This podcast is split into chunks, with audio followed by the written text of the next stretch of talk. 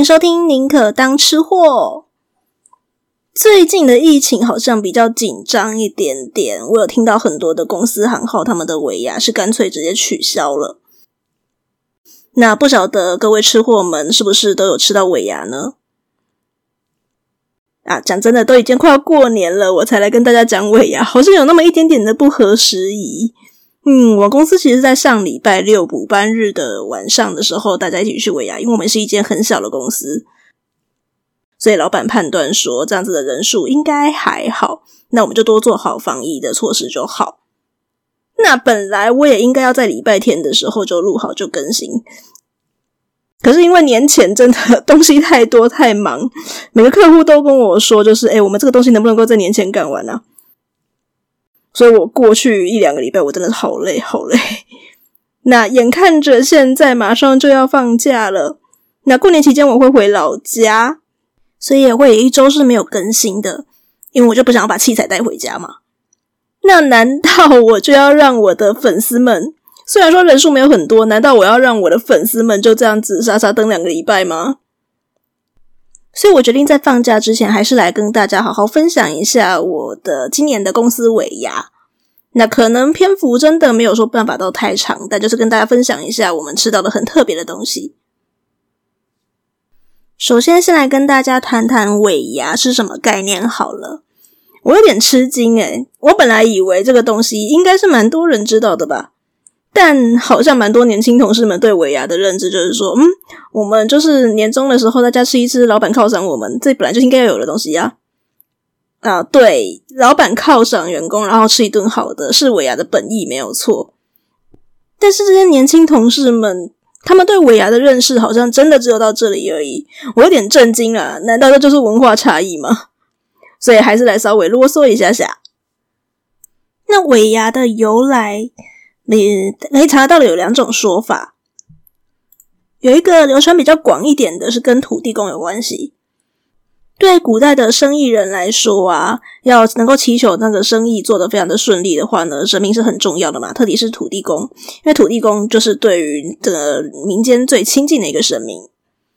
那所以他们就会在每个月的月初跟月底的时候各选一天来祭拜土地公。准备一些比较丰盛一点的祭品来祭拜土地公啊，求求土地公公保佑我们这次生意都很顺利，然后保佑我们今年都可以丰衣足食。这个仪式就叫做做给做牙。通常呢，月初的那一天会选在农历二号，那月底或是月中的时候，大概就会选在十六号左右。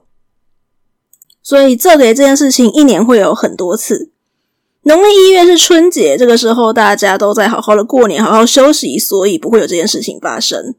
那第一次的讨给，就是第一次的做牙的时候，会在农历的二月二号。有蛮多人说这一天是土地公生日的啦。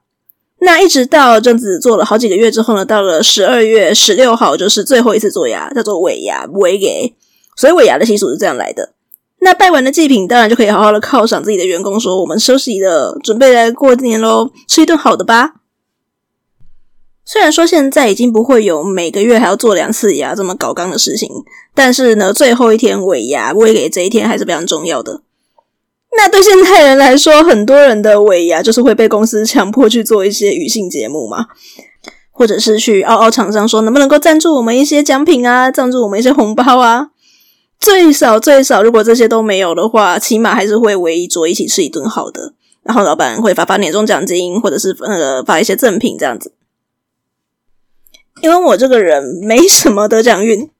所以我向来都对我能够得到多少奖金，或是我能抽到什么奖品这件事情看得蛮淡的。那的确，我过去也都没有抽到什么好东西啦，甚至我也还抽过那种只有几千，你没有听错，我几千中的那种吉祥如意金牌，真是不知道应该开心还是应该难过。所以对奖这件事情我就还好，但是对于能够吃到什么东西的话，难免都还是会有一点期待的。一般来说，尾牙最具代表性的传统食物应该是挂包或者是润饼。我听过一个比较有趣一点的说法，说为什么要吃这种把它包起来的东西？那是因为可能在一整年当中啊，员工多少都会对老板然后有一点点怨言啊。例如说，我今年呢要做这么多事情啊，你这样子压榨我，或者是去做一些比较不愿意呃来谈的生意。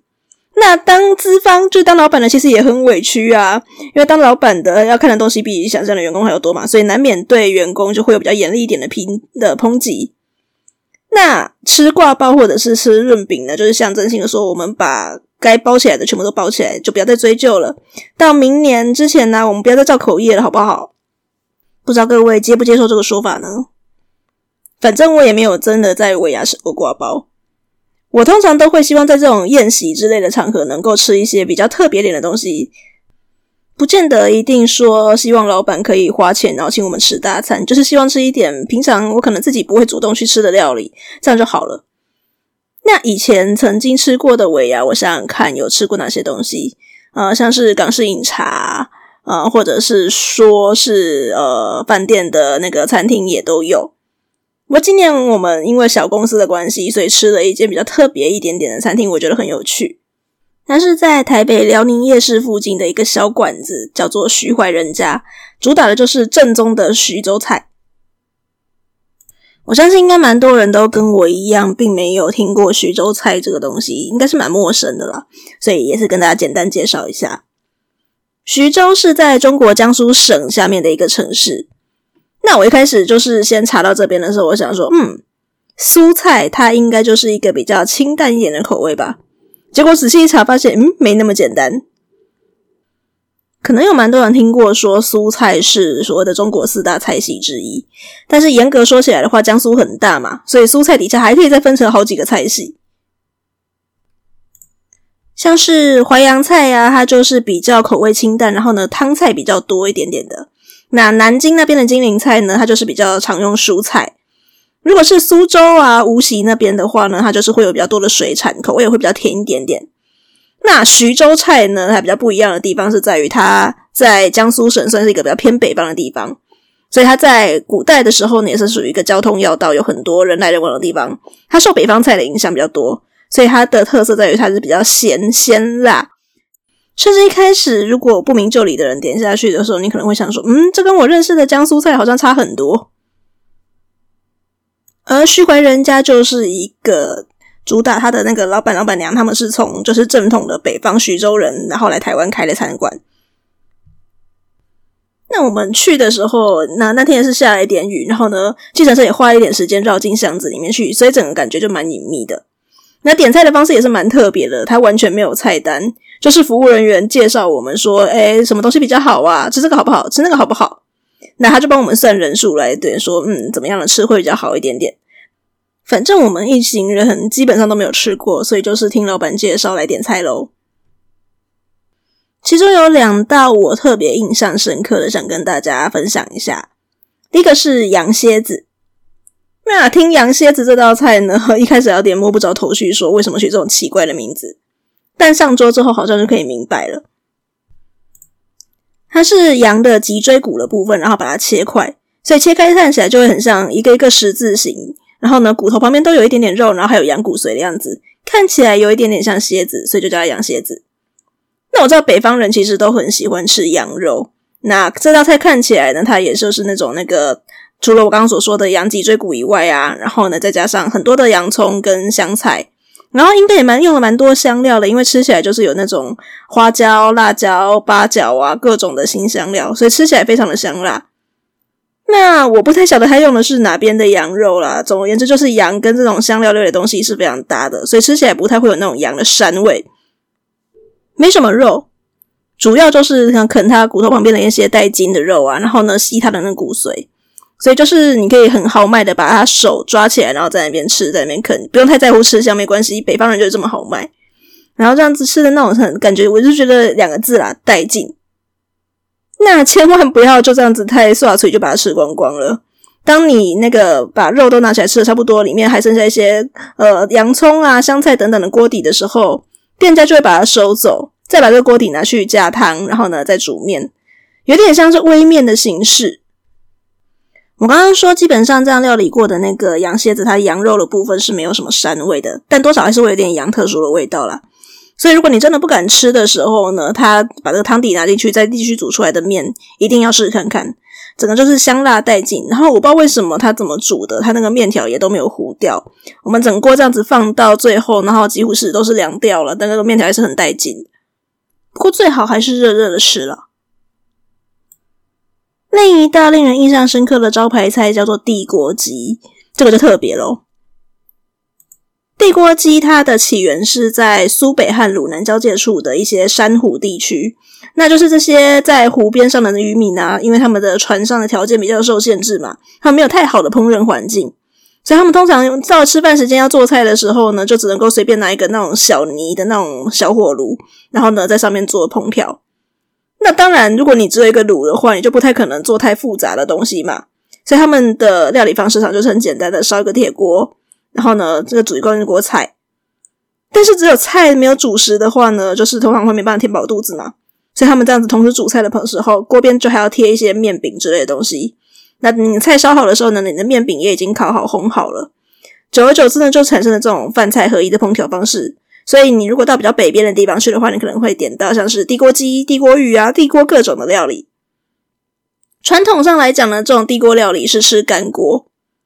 那徐怀人家他们一般有在卖的，就是怕说台湾人比较不能够接受嘛，因为他们的口味比较鲜咸辣，口味很重，所以他们一般如果你跟他点地锅鸡的话，点的会是汤锅。但是我们有一些非常爱尝鲜的同事，他就也也是吃的蛮辣的啦，他就直接跟老板说：“我们可以点干锅吗？”老板非常佩服我们的心，说：“好，那我们就做个干锅试试看。”干锅的地锅鸡的它的鸡肉的调理方式是加了非常多的辣椒，各种新香料，然后呢，它的鸡应该用的是鸡翅的部分，剁成很多小块，烧得非常入味，认真有辣。我每个人咬了之后都直接配啤酒，好辣好辣。可是说真的，口味虽然真的很重，但吃起来是蛮香的。那锅边一样会有贴它的那个面饼的部分嘛，就要来尝尝看。我本来以为它的面饼吃起来会很像干烙饼的感觉，但实际上跟我想的不太一样，比较像是怎么讲，水饺皮跟面疙瘩的综合体的感觉，所以它是那种柔软 Q 嫩有劲道，然后同时因为它贴在锅边的关系，然后整个也吸了点辣辣的汤汁，很过瘾，越嚼越有劲，然后但是那个香辣味真的不断的一直窜上来，所以后来我们都是选择放凉了一点再吃。那我觉得值得称赞的是，它的这个面饼啊，放凉了一点之后，它的那个劲道还是一样很足。那放凉了之后，地锅鸡的辣度就比较下降一点点，所以这时候就比较能够吃的比较多了。所以的话，我们我们就是一口饼一口鸡，一口饼一口鸡，然后呢，最后呢再来配酒这样子，然后整个就非常下饭的把这个地锅鸡把它吃掉。除此之外，也是有一些比较多人点的特色菜色啊，像是蒜鲍鱼。蒜鲍鱼这个上来几乎就直接被抢光，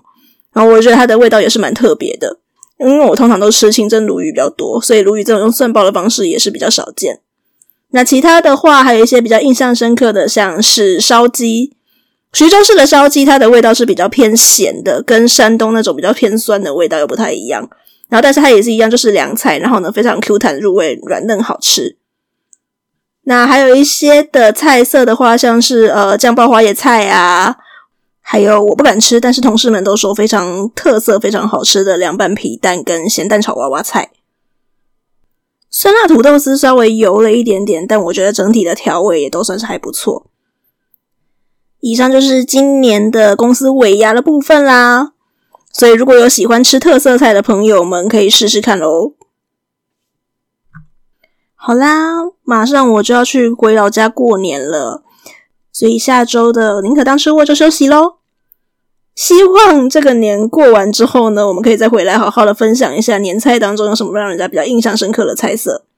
宁可当吃货，我们下次见，拜拜。